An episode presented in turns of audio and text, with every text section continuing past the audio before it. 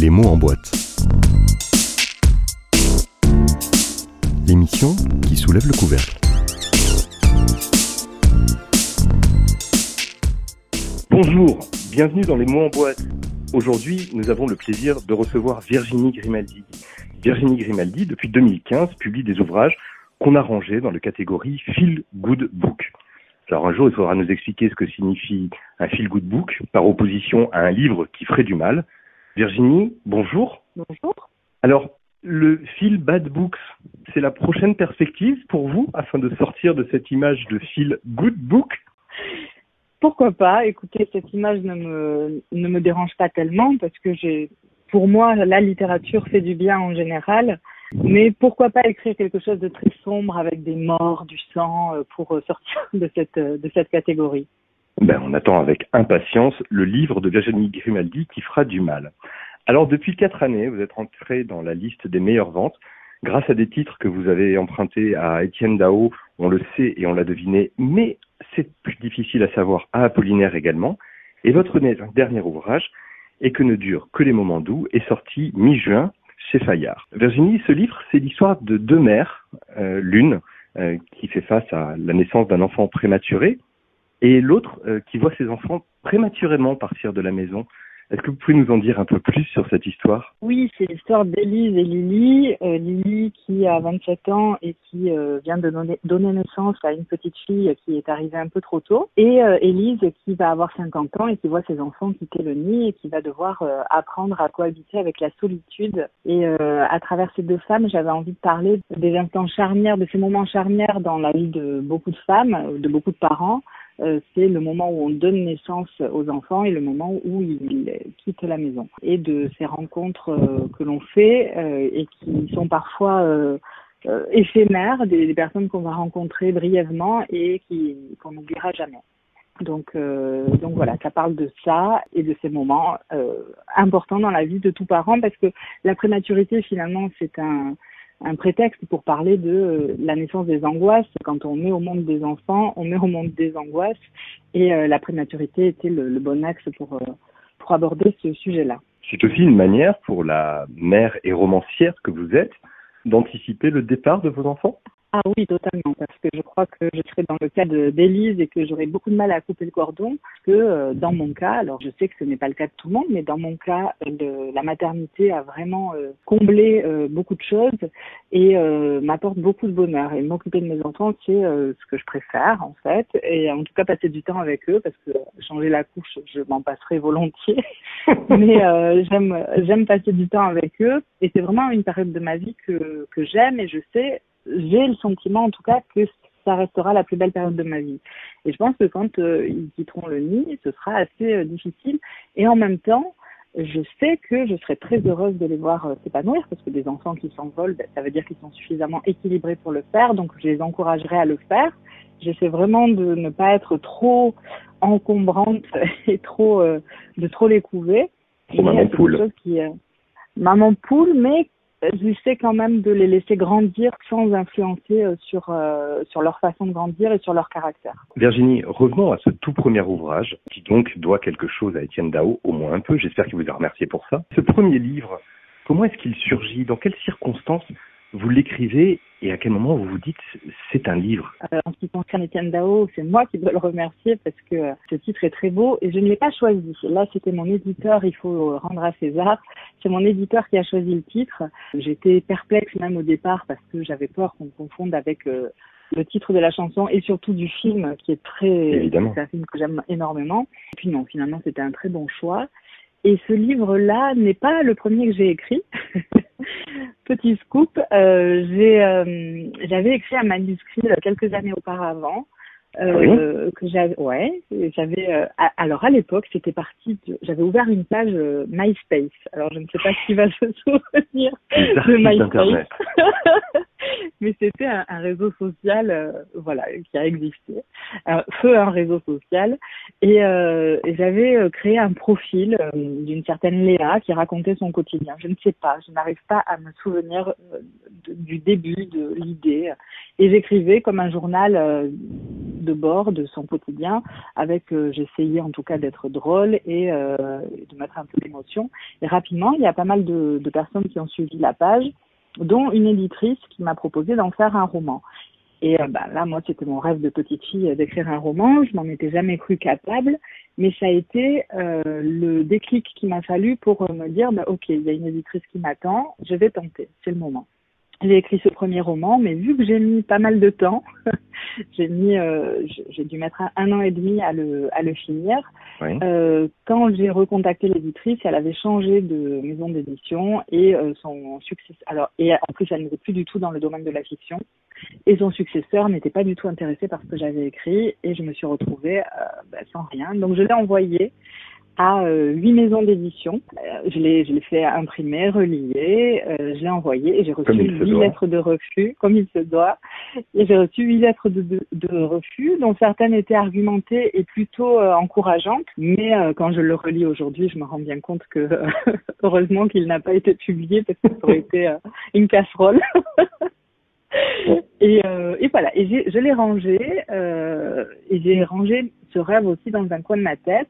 Mais rapidement après, j'avais pris goût à l'écriture comme ça et au retour des lecteurs. Donc j'ai ouvert un blog. Je m'appelais Jimmy. J'écrivais en mon nom propre. Oui. Pareil, des chroniques du quotidien. Et tout. En revanche, voilà, je racontais pas ma vie. Euh, je, je racontais le quotidien en grossissant le trait, toujours euh, pour faire rire ou euh, émouvoir.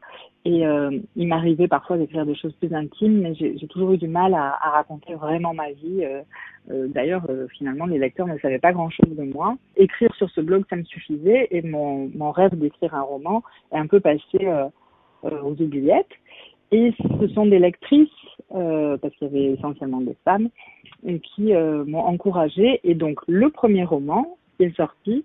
Je l'ai écrit pour un concours d'écriture qui était organisé par une maison d'édition qui s'appelle Charleston et qui c'était le concours du le, prix du livre romantique. Donc il y avait une thématique, euh, c'était euh, les grands destins de femmes et euh, il fallait il fallait qu'il y ait des voyages dans l'histoire. Le seul souci léger, hein, c'est qu'il restait un mois pour participer et que je n'avais ah absolument pas de bouquin, de manuscrit et, et même pas le début d'une histoire à raconter. Mais j'ai pris ce mois-là et j'ai écrit jour et nuit pendant un mois. Je suis partie d'une nouvelle que j'avais écrite pour un autre concours.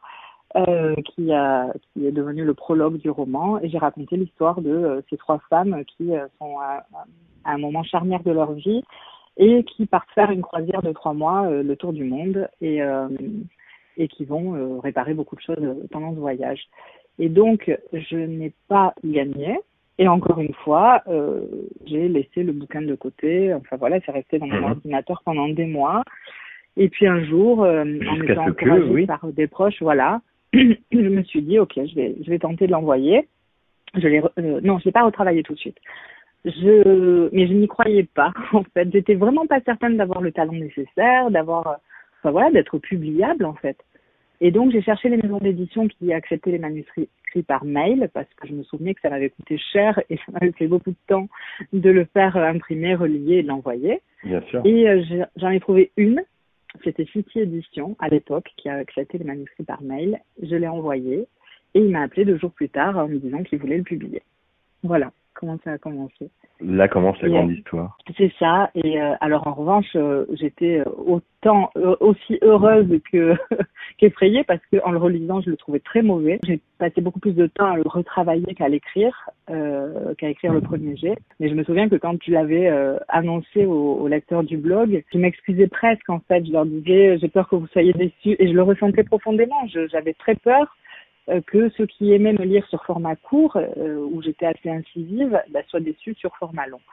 Et heureusement, pour la plupart d'entre eux, en tout cas, ça n'a pas été le cas. Donc, euh, l'histoire a commencé comme ça. Ce qui fait que quelques années plus tard, sort Et que ne durent que les moments doux. Qu'est-ce qui a changé dans votre approche du travail aujourd'hui? Comment est-ce que vous vous mettez à écrire? Je suis très instinctive, donc j'ai besoin de ressentir le, le, le, que ça me chatouille, que d'avoir besoin, voilà, d'écrire.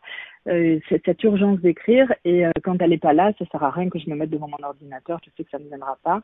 Et souvent, malheureusement, euh, ça se fait dans l'urgence. Et en fait, ma maison d'édition ne m'impose pas du tout des dates ni, ni un rythme. Ils n'attendent pas de moi que j'écrive un bouquin par an et ça c'est super. Euh, mais c'est vrai qu'à chaque fois que euh, j'en ai terminé un, rapidement, une nouvelle idée vient parce que bah, je crois que j'ai besoin de me raconter des histoires et de m'extraire un peu euh, de la vie réelle en, en, écrivant des histoires. Donc ça vient assez rapidement. Et à partir du moment où l'idée est vraiment là et où ça devient pressant, je dis à mon éditrice, ok, c'est bon, j'en ai un, je pense qu'il sera bon pour l'année prochaine. Et donc à partir de là, j'ai une deadline. Sauf que bien souvent, c'est deux mois avant la deadline que je me dis, ok, euh, je m'y mets. Exactement. Et donc euh, ça devient, euh, c'est assez compliqué à la maison parce que je m'isole dans une chambre, euh, chambre bureau, bazar, et, et j'écris bah, jour et nuit en fait. J'écris tout le temps. Et j'ai besoin, je crois, j'ai toujours travaillé comme ça. Je me souviens que pour le bac, quand j'ai passé le bac, j'avais révisé la veille, chaque épreuve. Enfin, j'ai toujours travaillé dans l'urgence comme ça et j'ai besoin de ça pour être vraiment immergée dans l'histoire. C'est-à-dire que si j'écris euh, sur de longs mois, sachant que les mois précédents, quand même, l'histoire a déjà bien euh, évolué dans ma tête et je suis vraiment imprégnée euh, des personnages et de l'histoire quand je me mets à écrire. Mais j'ai besoin d'être complètement immergée. Je vis avec mes personnages pendant les deux mois d'écriture intensive. Plusieurs mois de maturité pour qu'il n'y ait plus qu'à l'écrire, justement. Oui, c'est ça. C'est que je, les, mois précédents, je pars souvent dans mes pensées. Souvent, on, regarde un film ou une série et puis je dis qu'est-ce qui s'est passé là? Je crois que c'est très pénible pour euh, mon entourage, mais euh, je suis souvent dans mes pensées. Mais c'est, l'histoire qui se tricote. Ouais. Je me suis replongé dans quelques archives et j'ai retrouvé une déclaration que vous aviez faite il y a quatre ans. Vous disiez j'aime que le quotidien soit léger, rieur et doux. Euh, aujourd'hui, quatre ans plus tard, vous l'aimez plombé, sombre et un peu âpre? non, j'ai besoin qu'il soit léger parce que au fond de moi, je crois qu'il y a une part sombre très importante et une part euh, pessimiste euh, aussi importante que ma part optimiste. Je suis euh, une dualité de tout ça et surtout, enfin, j'ai l'impression que plus je vieillis et plus je perds mes illusions.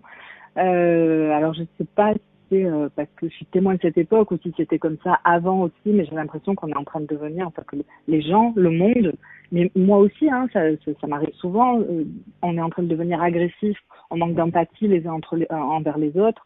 Là, pendant le confinement, j'ai été euh, abasourdie de voir comment chacun fustigeait l'autre parce que les Parisiens quittaient Paris, parce que les uns ne portaient pas de masque, d'autres portaient le masque. Enfin, maintenant, c'est ceux qui portent le masque qui se font railler. Ça me fait peur, en fait, cette agressivité, ce manque de bienveillance et d'empathie envers l'autre j'ai l'impression qu'on est euh, de plus en plus incapable de se mettre à la place des autres et on a le jugement facile et hâtif. J'essaie d'alléger tout ça en, en mettant beaucoup d'humour et de rire dans le quotidien, même si j'ai bien conscience, euh, je suis assez lucide. Euh, je crois que c'est euh, encouragé par les réseaux sociaux. là, je vois à chaque fois qu'il y a une, une vidéo qui parle d'un thème, que ce soit le féminisme, là, euh, le, le, les, les, viols, le, combat contre les viols. Enfin, je suis un mhm. compte qui s'appelle Nous toutes, euh, qui parle, enfin, qui met en avant le, le, combat des femmes pour l'égalité. À chaque fois, je suis euh, effarée par les, les, les commentaires négatifs. Enfin, c'est même pas les commentaires négatifs, ce sont les commentaires haineux. Ça, ça se généralise. J'ai l'impression qu'on a une facilité maintenant à juger l'autre et à se méfier de l'autre je ne sais pas si c'était comme ça avant, si c'est juste que quand on est plus jeune, on, on, a plus d'illusions. Euh, mais c'est quelque chose qui m'attriste en fait. Il faut imaginer que Illusion perdue ferait certainement un joli titre pour un roman. Eh bien, je note. je note, mais attention, je ne prends que des titres de chansons. Non, non, je plaisante. c'est toujours un hasard le fait que euh, ça s'impose à moi comme ça. Mais j'essaierai de, de prendre Illusion perdue pour le prochain. Ça, sera très sombre. C'est Monsieur Balzac qui savourera l'anecdote. Virginie, merci beaucoup du temps que vous nous avez consacré. Euh, je rappelle votre dernier livre et que ne dure que les moments doux. Euh, une très belle histoire autour de deux femmes. Bon courage pour la suite. J'imagine que le prochain ouvrage est déjà en cours. Exactement. Il est en cours de réflexion, en fin de maturation, et je suis en train de faire euh, connaissance avec euh, les personnages. Vous leur passerai le bonjour de notre part, et merci infiniment pour le temps que vous nous avez consacré, Virginie. Merci à vous. Merci beaucoup. Bonne fin de journée. Au revoir. Au revoir.